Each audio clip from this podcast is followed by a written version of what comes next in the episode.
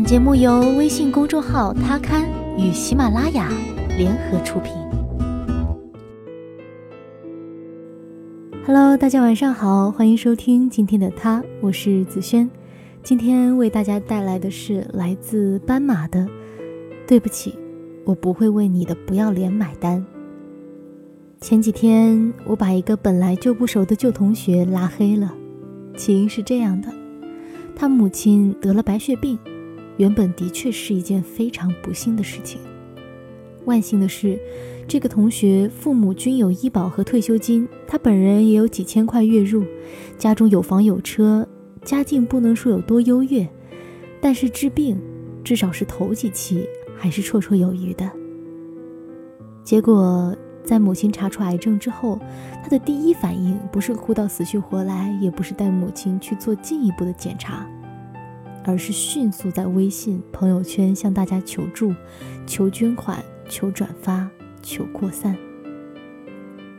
除了声泪俱下讲述自己的母女情，还恳请大家给母亲一个活下去的机会。后来真的有和他关系不错的同学拉了捐款群。大众本来就有从众心理，特别是在表达自己善良博爱这件事情上。一经带头，班里立马就争相发来问候，陷入一片只要人人都献出一片爱的美好氛围当中。几个原本私下对此颇有微词的人，也不便在此发声了。就在此时，一位热心同学圈了我：“看你公号做的还挺大的，粉丝应该不少吧？你帮他募募资呗。毕竟，人家的母亲得了癌症，我也不想说什么。”打着哈哈，默默就准备退群了，结果就看到了这个人给我发来的私聊。对呀，差点忘了你，我没说话。他紧跟着说：“你这几天哪天方便？发之前可以给我看一下。”呃，什么？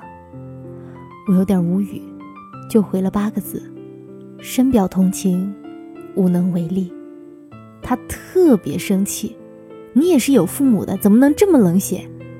我也火了，我说，恰恰就是我也有父母，我才看不起你。你自己有收入，你父母有医保有退休金，再不济你还有房子。现在只是刚刚查出癌症，治疗方案和费用都还没出，你先忙着从别人口袋掏钱了。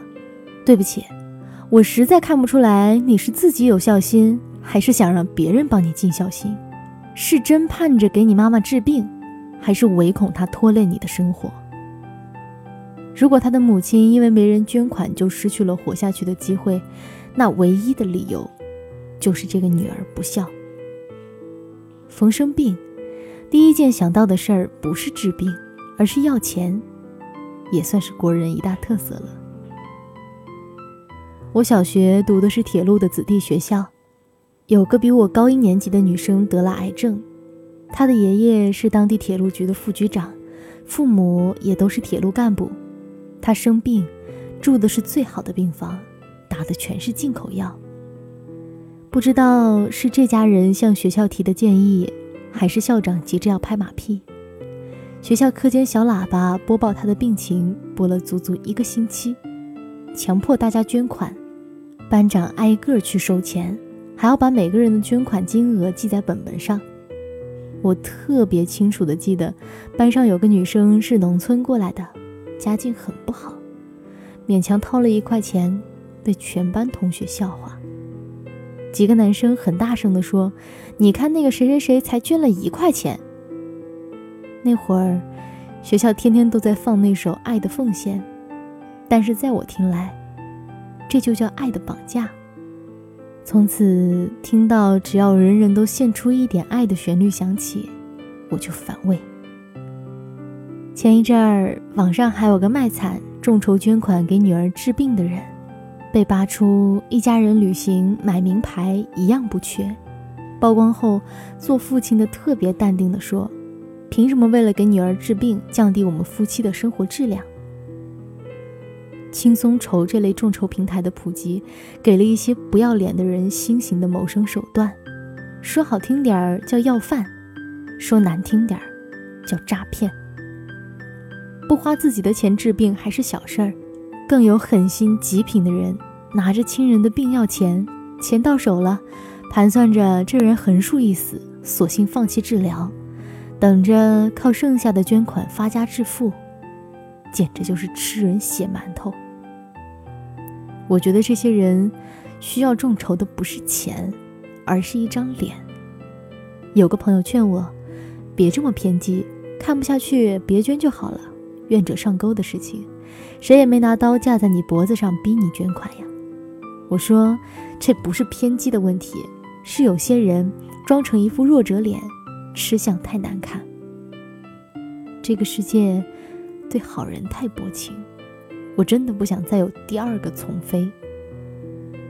安徽利辛女子李娟，明明被男友自家养的狗咬成重伤，却编造了一个勇救女童的故事，一天就收到捐款超过七十万。其中，据说有个以卖破烂为生的老大爷，省吃俭用给她捐了五千块钱。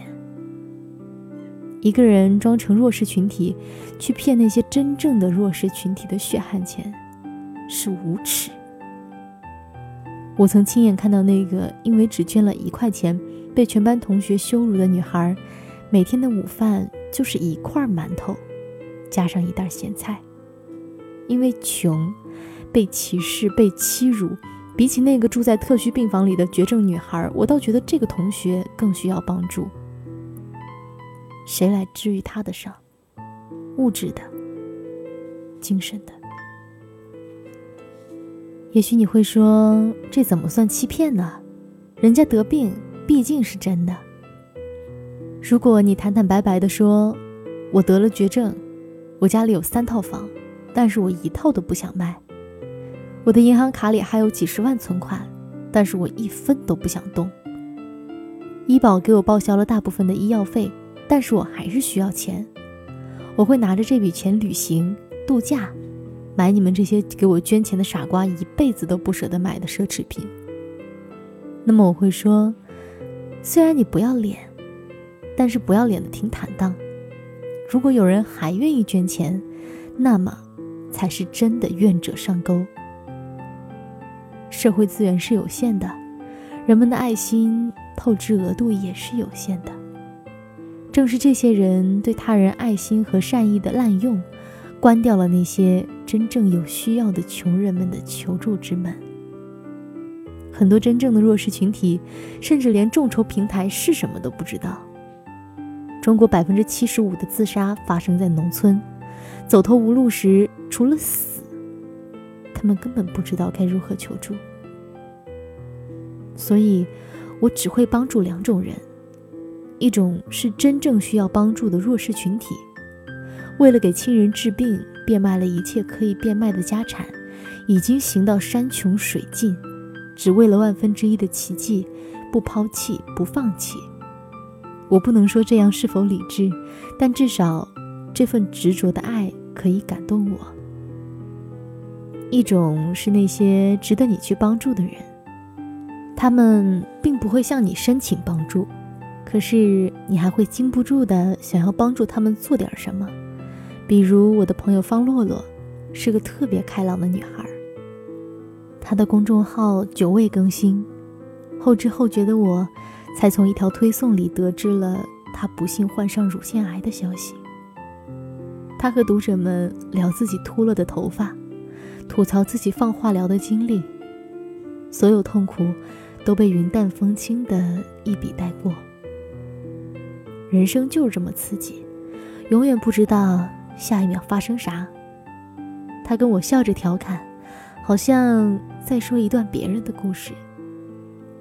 我和他没有见过面，但是他的这份乐观深深打动我，就让我特别想为他做点什么。还有个朋友，家里穷，当年为了给父亲治病砸锅卖铁，后来不得已募了捐，他把每一笔钱都记下来，父亲后来还是走了。他用了五年的时间，一笔一笔去还钱。这几年他熬得很苦，除了上班，晚上还接翻译的工作，周末去做家教，一天睡不到五个小时。他肯吃苦，又守信用，大家有机会都愿意去关照他。如今，除了还清了那笔恩情债，他还给自己攒够了出国的学费，去年去了美国。爱惜自己羽毛的人，运气都不会太差。一个体面的人，即使身处绝境，也依然是体面的。对于那些拿悲惨当卖点，甚至盈利工具的人，不要被道德绑架，该拒绝拒绝，该拉黑拉黑。人生苦短，精力有限，请把爱心留给那些真正需要的人吧。好了，感谢你收听今天的他，我是子轩，我们下期再见吧，晚安。